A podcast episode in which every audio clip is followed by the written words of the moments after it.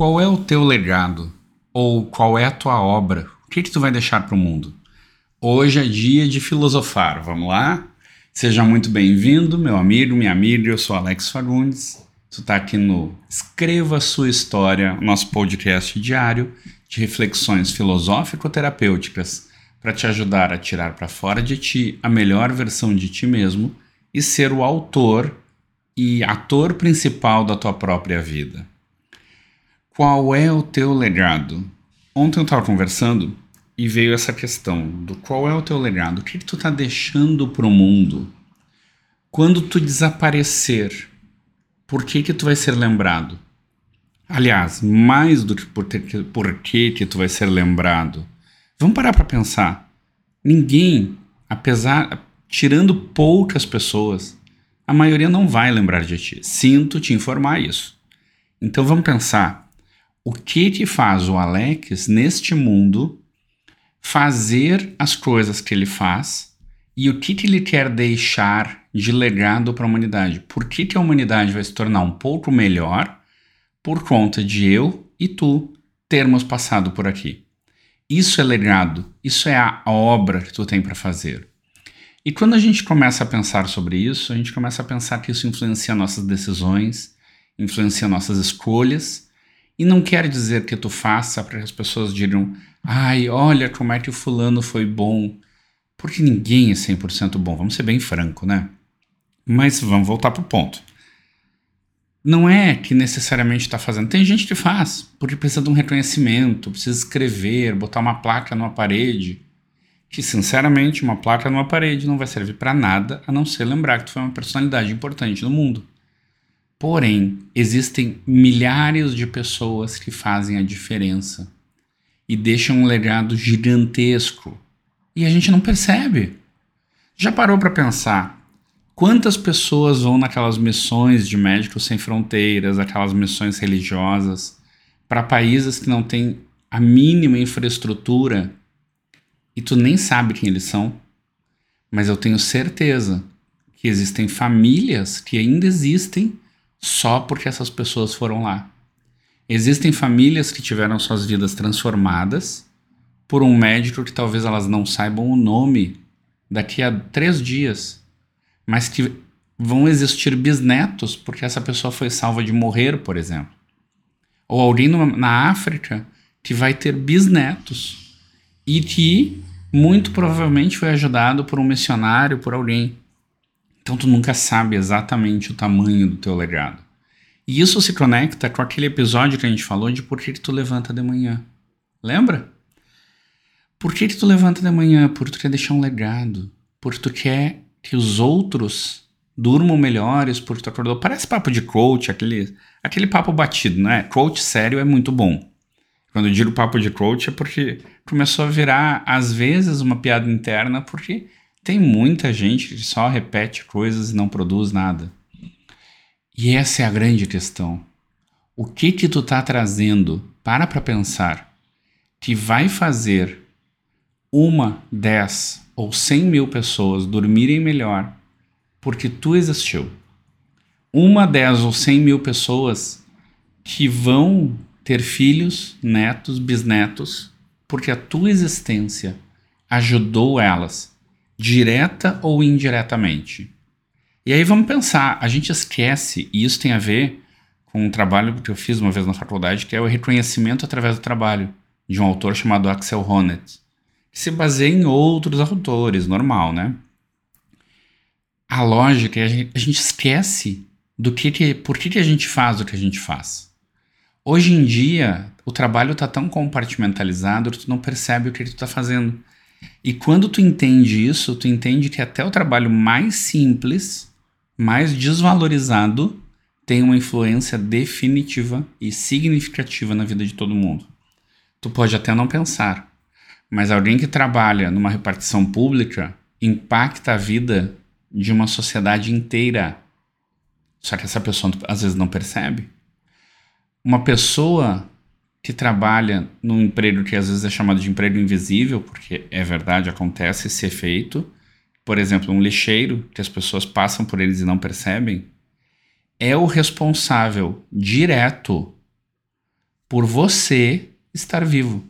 Sim, porque se os lixeiros fizessem greve, se os lixeiros não existissem, o lixo começaria a se acumular. E a gente já teve momentos na história de que, por não existir esse tipo de profissão, a gente tinha problemas. Idade Média, lembra da peste negra? Os ratos, era tudo sujo, a sujeira estava em todos os lados. Aliás, uma curiosidade: se alguém nunca foi num castelo, vá. Eu fui no castelo lá do Rio de Janeiro, o Castelo Imperial, e são largos os corredores. E a explicação, pelo menos, que o guia nos deu, é que os corredores eram largos, eu acho que na Europa também era assim. No Brasil eu não, eu não me lembro agora certo, mas todo castelo tem um corredor largo. E por quê? porque as pessoas não tinham banheiro na Idade Média e, de, e banheiro é uma coisa recente, razoavelmente. Há uns 50 anos atrás o, o, a privada era um buraco no chão. Hoje em dia é bonitinho, tem até estilo de privada. Mas vamos voltar para o nosso ponto. As pessoas acabavam fazendo necessidades nos corredores e isso gerava doenças. Então o corredor era largo para não pisar na sujeirinha. Então imagina o legado que um lixeiro faz na tua vida. Tu, teus pais, teus netos, teus bisnetos existem porque esta pessoa está recolhendo os teus dejetos. E fazendo isso, ela garante a tua vida. A gente não percebe isso no dia a dia. E muito menos um lixeiro percebe isso. Porque ele é desvalorizado, ele tem uma profissão menos nobre, uma profissão que paga mal. E principalmente no Brasil, a gente não valoriza isso. Mas trazendo isso para a tua vida, eu não sei com o que, que tu trabalha, mas com certeza, se tu for olhar indiretamente, o teu trabalho impacta muita gente. E é nessa hora que eu te pergunto, independente do que tu faz no trabalho de lazer, qual é o teu legado? O que que tu quer deixar para tua vida? O que que motiva as tuas decisões? Uma vez, eu atendi uma moça que ela achava que não tinha valores. E aí ela me perguntou, uh, por N questões dela, tá? Não vem ao caso. E aí, quando ela achava que não tinha valores, ela me perguntou: como que eu faço para saber se o que eu estou fazendo é certo ou errado? Gente, nesse, nesse momento, eu olhei, primeiro pensamento, eu não tenho direito de definir o que é certo ou errado para ninguém. Eu, na condição de terapeuta, eu, com as crenças do Alex, eu não digo o que, que tu tem que fazer e o que, que tu não tem que fazer. Eu te ensino a escolher. E eu te dou as opções que tu tem e tu decide. E aí eu parei e pensei assim, bom, decidir o que é certo ou errado é uma questão que a gente, eu pensando, né? é uma questão subjetiva da gente que a gente vai aprendendo de acordo com o nosso crescimento. Talvez em algum momento ela tenha tido uma desconexão com essa capacidade de julgamento dela, por conta de histórias da vida dela, que não vem ao caso também. Mas qual foi a minha resposta? Tu pretende ter filhos? E ela, sim. Toda decisão que tu não tenha medo de contar pro teu filho, ou que tu não te envergonhe do teu filho saber, é uma decisão que tem valor no contexto que ela estava chamando de valor. Ou seja, é uma decisão certa. Se tu está fazendo algo e tu te envergonha do que tu fez e tu não contaria pro teu filho, é porque provavelmente não é uma coisa tão bonitinha assim. E se não é tão bonito, é ou tu não quer que o teu filho faça, é porque não é uma coisa boa para ti. E se não é uma coisa boa para ti, não tem o valor. Para ela ajudou muito aquilo. E a gente olha e esquece na nossa vida o impacto do que está acontecendo, o porquê a gente faz das coisas e o que a gente quer deixar no mundo.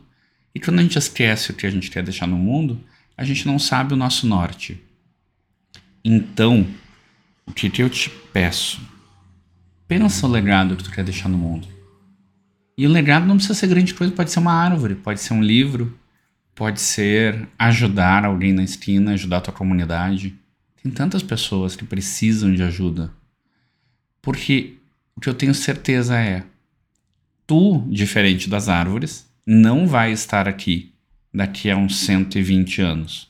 Vai que a ciência aumenta, né? Dizem que o, o ser humano que vai nascer 100 anos, 150 anos já nasceu. Tu não vai estar aqui daqui a 120 anos.